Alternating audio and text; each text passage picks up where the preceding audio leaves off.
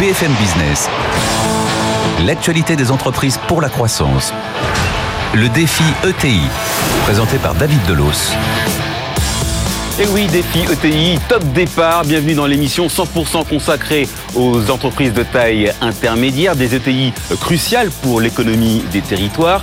Mais ont-elles réussi le pari de la parité? Euh, Les femmes ont-elles trouvé leur place au sein, à la tête euh, de ces groupes qui sont en pointe de la croissance française? Euh, Pour répondre à ces questions, ETI, défi ETI va se décliner au féminin. Cécile Cantrell va nous raconter son expérience de dirigeante en tant que patronne du groupe Alzapan. Euh, nous demanderons leur avis d'experte euh, à Sophie Streng de la Banque Palatine et à Laurence Darnaud, euh, spécialiste en recrutement en ressources humaines. Mais d'abord, l'actu de la semaine. BFM Business, le défi ETI. L'actu de la semaine. Et cette semaine, coup de projecteur sur les chiffres de l'emploi salarié. On en parle avec Étienne Braque. Bonjour Étienne. Bonjour David. Bonne nouvelle donc, la France a créé plus de 56 000 postes au deuxième trimestre, soit une hausse de 0,2%. Oui, c'est une bonne nouvelle. Alors c'est un petit peu moins que prévu, mais euh, le premier euh, trimestre a été euh, révisé à la hausse. Donc bon, au final, ce sont plus de 150 000 créations d'emplois au premier semestre. Donc c'est une très bonne nouvelle puisque c'est pratiquement autant qu'en 2018, car car dans ces chiffres, eh ben il y a les chiffres de création d'emplois dans le secteur public qui rentre en compte. Et c'est plus de 10 000 créations nettes dans le secteur public euh, au second trimestre. Et ce, malgré eh bien euh, l'objectif du gouvernement de supprimer 10 euh, 000 postes sur l'ensemble du quinquennat d'ici 2022. Donc tout ça, ça, ça gonfle un petit peu ces chiffres du second trimestre. Alors dans le détail, si on veut regarder les secteurs, eh bien l'industrie ralentit mais continue de créer des emplois. Donc ça, c'est vraiment une bonne nouvelle. Et puis alors dans la construction, ça ralentit, mais bon, on avait aussi un premier trimestre qui était très très fort. Donc là, petit ralentissement euh, qui se justifie par rapport à ça. Et quand on regarde les intentions d'embauche, elles sont toujours là. Les entreprises ont toujours envie d'embaucher, ce qui laisse penser eh bien, que les chiffres du second trimestre, c'est juste peut-être un trou d'air. Merci Étienne. Les ETI et le défi de la parité homme-femme ou femme-homme, on pose les bases du débat. BFM Business, le défi ETI, le focus de la semaine. Et pour ce focus, on retrouve Sophie Streng. Bonjour. Bonjour David. Vous avez fait euh, le voyage depuis Strasbourg pour nous rejoindre. Vous êtes directrice d'agence euh, pour la Banque Palatine. Euh, il y a 5800 ETI e en France. Est-ce qu'on sait combien sont dirigés par des femmes? Est-ce que c'est la même proportion que, que pour les grands groupes? Aujourd'hui, hum, les femmes sont à la tête de 9% des ETI en France, 8% pour les grands groupes. Mais ce qui est intéressant de, noter, c'est qu'elles sont, pour la plupart, euh, une grande majorité des dirigeantes aujourd'hui, euh, ont fondé leur société et, et, travaillent seules. Elles sont à la tête de, la plupart du temps, de petites structures de 4 personnes maximum.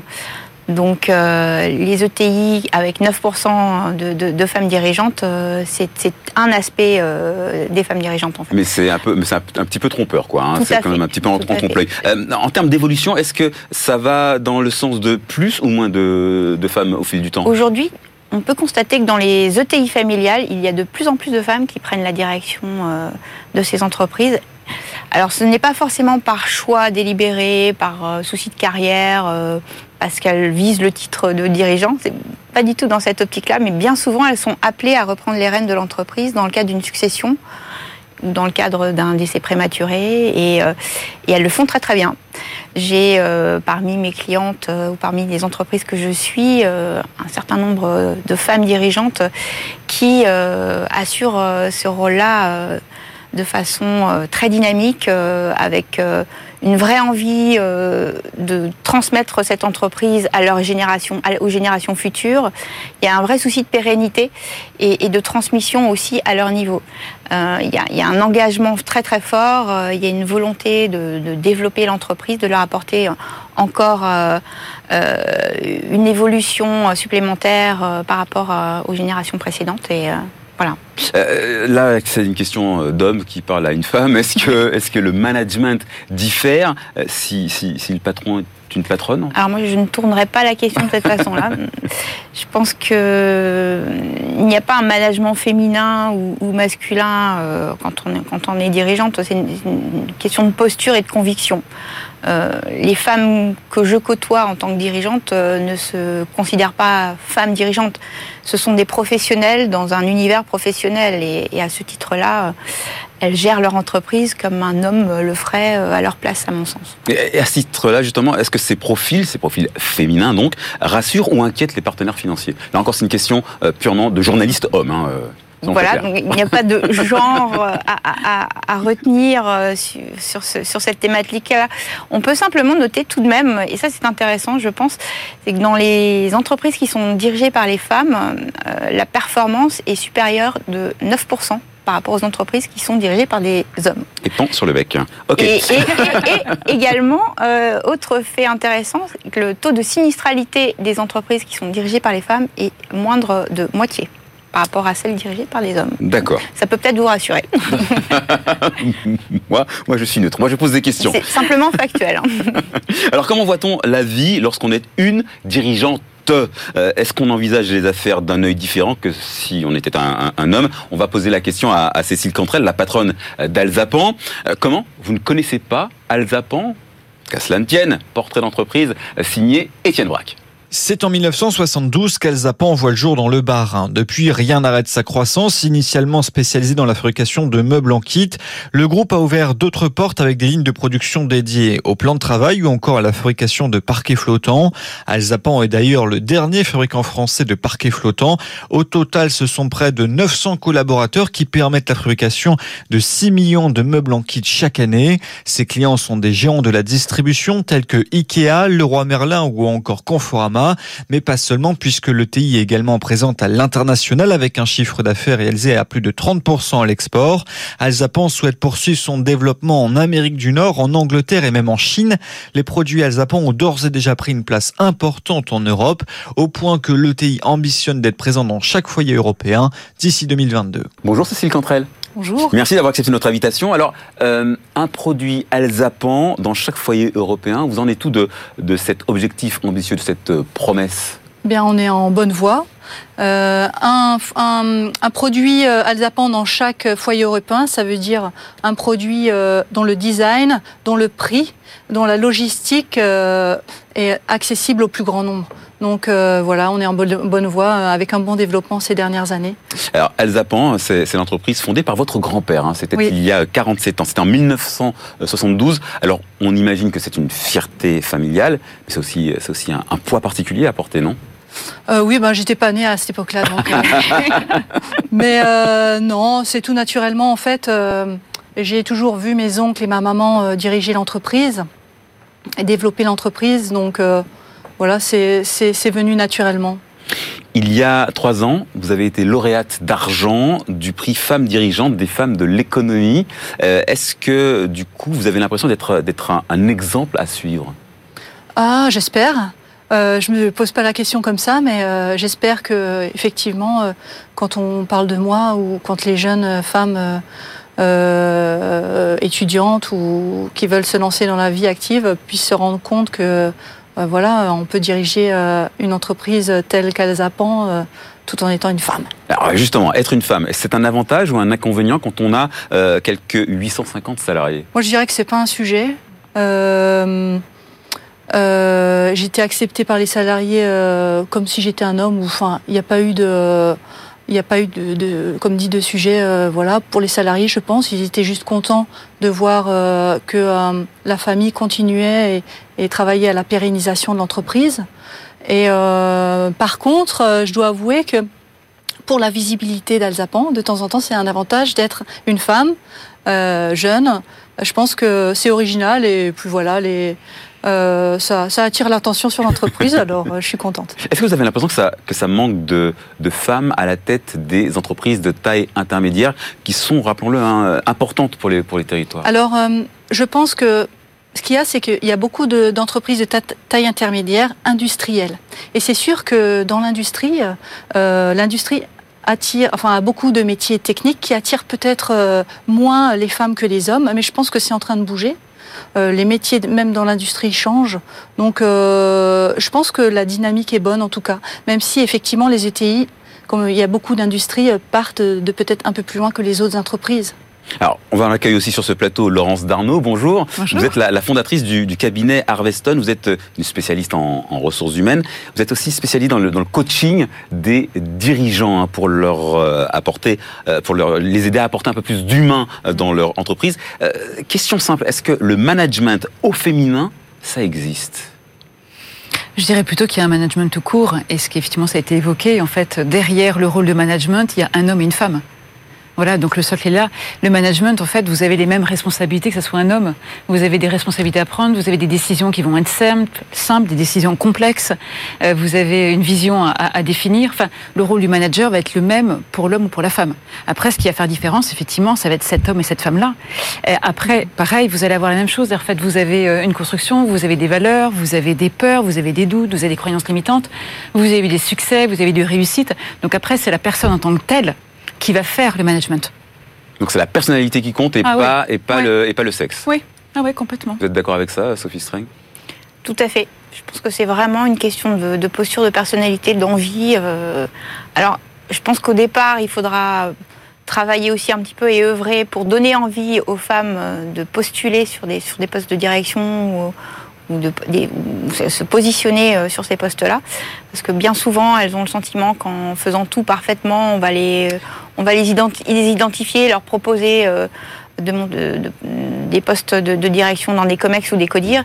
Et aujourd'hui, force est de constater que euh, c'est un travail aussi personnel à faire et, et- et c'est une posture à avoir aussi et, et à se rendre visible dans les entreprises. Laurence Darnaud, effectivement, il y a, il y a un Ah oui. problème de, de, de, de- de motivation euh, du côté des femmes? Alors, nous sommes motivés, nous avons des ambitions. Voilà, maintenant, finalement, il faut pouvoir les exprimer. Alors, la bonne nouvelle, je pense que le monde bouge. C'est-à-dire qu'en fait, effectivement, av- avant, vous aviez un système patriarcal qui était très présent. Euh, maintenant, aujourd'hui... Bah, moins les- en moins vrai. Oui, oui, les femmes commencent à prendre leur place, à connaître qui elles sont. On a tous entre, en, en nous un côté masculin, un côté féminin. Donc, euh, au lieu d'être contre les hommes, allons plutôt avec les hommes. Euh, donc, c'est plutôt effectivement aux hommes d'aller travailler également sur leur côté féminin et nous d'aller travailler effectivement sur notre côté euh, masculin. Donc, il y a un équilibre qui est en train de se faire Mhm. et qui, à mon avis, donne sens à la fois pour l'entreprise, pour la performance de l'entreprise et de façon globale aussi pour les collaborateurs. Alors, on peut quand même rappeler qu'au au début des années 2000, moins de 20% des entrepreneurs étaient des femmes. On peut quand même parler de progrès, ça, ça, ça va Ah ouais, ouais, beaucoup mieux aujourd'hui. On est d'accord avec, ce- avec ça Euh, oui, on est d'accord avec ça, mais aujourd'hui, force est de constater que seuls 8% des femmes en France souhaitent devenir PDG. C'est pas une ambition euh, au départ, alors que la plupart d'entre elles, 70% d'entre elles, ont envie de prendre des postes euh, à responsabilité. responsabilité Le statut de PDG et, et la- les statuts de, de- de- de direction euh, ne sont pas brigués aujourd'hui. Enfin, l'envie n'est pas, n'est pas présente euh, dans la- auprès de la majorité des femmes. Cécile vous quand, mais- quand, quand- quand vous entendez ces chiffres, hein, euh, ça vous étonne? Euh, alors, euh, ben moi, je pense à mon expérience personnelle, puisque j'ai, je, voilà. Euh, c'est vrai que moi, je me destinais pas du tout à travailler dans l'entreprise familiale ou à diriger même euh, l'entreprise. Et en fait, euh, ça s'est fait un peu. C'est, le, le hasard euh, quelque part qui a Les fait circonstances, on les va dire. circonstances, voilà, qui ont fait que euh, je me suis retrouvée à la tête euh, avec grand plaisir. hein, j'apprécie beaucoup. Mais je me destinais pas. J'ai une formation d'ingénieur génie civil, et donc voilà. C'est suite au décès de mon oncle en 2010 que euh, après euh, des discussions, on a dit que bon, je, je revenais euh, dans l'entreprise pour, enfin, je venais dans l'entreprise pour aider ma maman à continuer à développer l'entreprise. Voilà, ça s'est fait comme ça. ce qui ajoute un petit peu plus de, de- de poids sur les épaules d'une jeune dirigeante. Depuis 2011, la loi Copé-Zimmermann euh, oblige les entreprises de plus de 500 salariés, et donc les ETI, à avoir au moins 40% de femmes dans leur conseil d'administration et de surveillance. Est-ce que aujourd'hui le compte y est?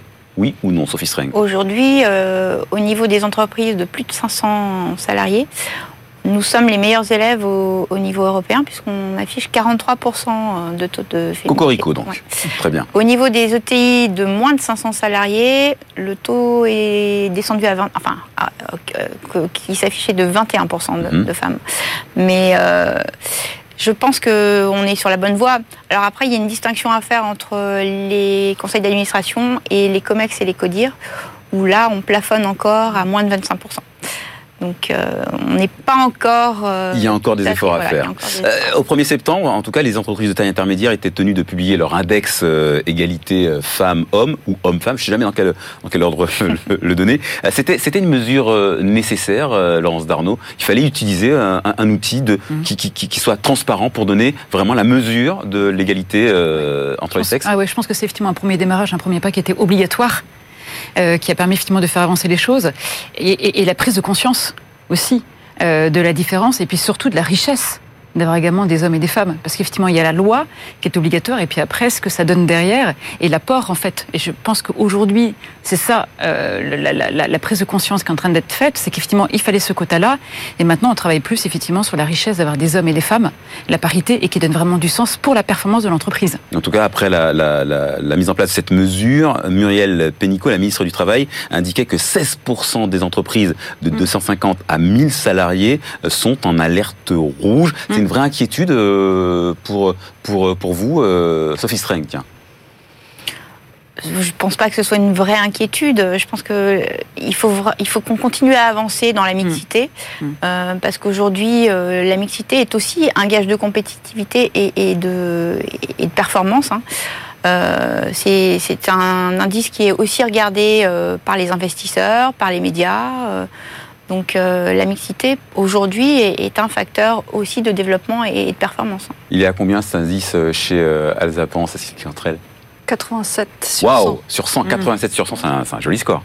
Alors je, suis mitigée dans le sens où j'aurais voulu que cet index... dans cet index transparaisse plus le fait que nous avons de nombreuses femmes à des postes à responsabilité chez Alzapan.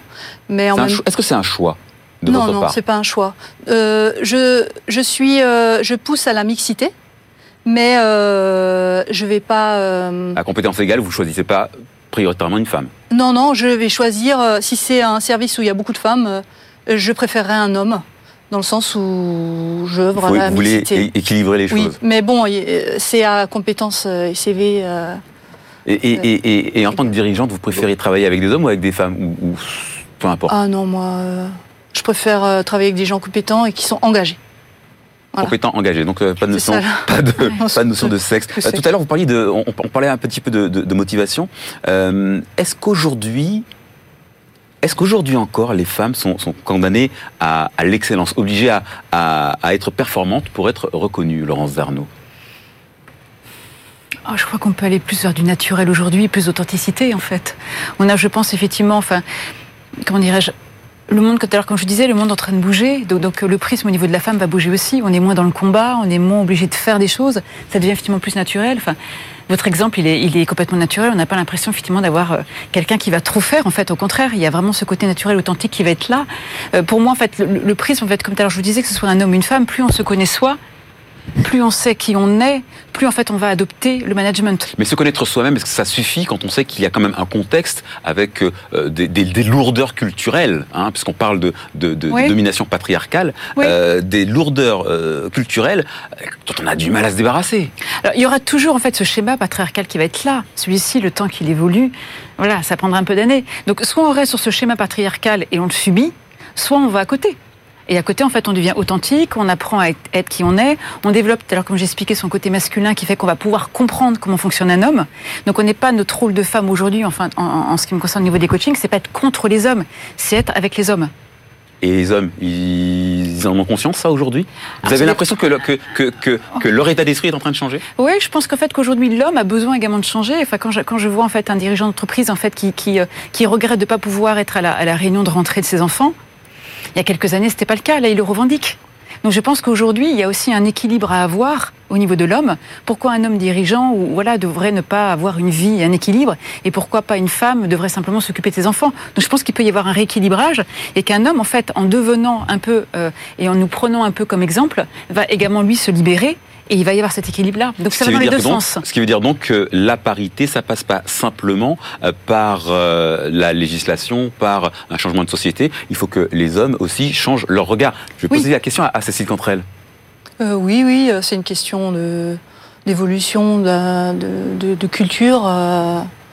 De génération. Je, vous pose la question parce que vous faites partie des jeunes dirigeantes et je pense que ouais, plus euh, très longtemps parce que ça change tout ça. mais c'est vrai que vous faites partie d'une génération pour laquelle peut-être euh, le sexe n'a pas eu beaucoup d'importance en termes de de, de, de, gestion de la carrière. Alors pour moi aucune importance. Mmh. Euh, dans juste j'ai une anecdote euh, où là, ça m'a fait un peu bizarre. C'est, euh, je parlais à, des, à des, fournisseurs allemands, et en fait, euh, ils ne me parlaient pas à moi. Ils, il parlaient à l'homme qui était à côté de moi. C'était des, bon, des, des, personnes d'un certain âge. Donc, mais c'est la seule fois où j'ai senti, je me suis dit, tiens, le fait d'être une femme, change le comportement mm. euh, de mon interlocuteur. Mais euh, sinon, euh, jamais, jamais je, n'ai souffert ou j'ai eu l'impression qu'on se comportait différemment parce que j'étais une femme. Jamais. Le comportement des hommes, il change, Sophie Streng. Vous, le voyez en, évoluant dans le tissu, dans le tissu économico-industriel de votre Tout à fait, Qu'aujourd'hui, le fait d'avoir des femmes managers ou collaboratrices et, pour elle un atout. Non, ah non c'est un atout maintenant. C'est un atout. C'est, la mixité, ça, c'est, vraiment un atout aujourd'hui. Je pense que le, sujet de la mixité, euh, il ne faut pas le voir comme un combat euh, mm. féministe. Hein. C'est pas du tout le sujet, je pense. C'est vraiment, comme je le disais tout à l'heure, euh, un, gage de de performance et, c'est être ancré dans la réalité euh, quotidienne euh, et, la, culture et, le quotidien qu'on vit toutes. Hein, donc voilà, donc on a des conjoints qui, qui sont, je pense, aussi conscients. qui font les tâches ménagères. Qui font les tâches ménagères et un partage des tâches. on vit dans une réalité aujourd'hui qui, se reproduit aussi dans les entreprises. Et, je pense que cette mixité, elle est, elle, est vraiment bénéfique pour tout le monde. Et, les hommes, enfin, ceux en tout cas euh, avec qui j'en discute, en sont convaincus. Lance d'Arnaud, ah, C'est une vraie richesse. Vous mettez des hommes et des femmes ensemble autour d'une table, c'est une vraie richesse ça crée du collectif. Euh, tout à l'heure, comme vous disiez, effectivement, les femmes aussi apportent de la performance. Et, euh, et, je pense, en fait, ce qui va, enfin, j'espère, et notre génération, enfin, les jeunes générations, la nouvelle génération, c'est ce qu'elle veut aussi, c'est ce qu'elle tend, en fait, de ne pas avoir de différence et faire un tout. Et c'est là, véritablement, qu'on parle d'intelligence collective, quand autour de la table, vous mettez des hommes, des femmes, euh, tous ensemble. Et là, c'est la vraie richesse, oui. Merci, merci Laurence Darnaud, merci euh, Sophie String, merci pour ces témoignages, merci pour vos analyses. C'est bientôt la, la, fin de Défi ETI, euh, e mais pas question de se quitter avant le mot du patron. BFM Business, le Défi ETI, le mot du patron. En l'occurrence, le mot du patron, ce sera le mot de la patronne. Voilà, je vous l'ai dit, on décline défi ETI au féminin. Cécile Cantrel, c'est votre carte blanche. Euh, une minute pour un conseil, une recommandation euh, pour tous ces patrons, pour toutes ces dirigeantes euh, qui nous écoutent et qui ont envie de peut-être faire grandir leur entreprise. Oui, ben je, profiterai du temps qui m'est donné pour continuer à parler des femmes dans les ETI. tout à l'heure, on parlait de l'index euh, égalité euh, femmes-hommes. En fait, je ne suis pas certaine que euh, tous les dirigeants ou les directeurs ressources humaines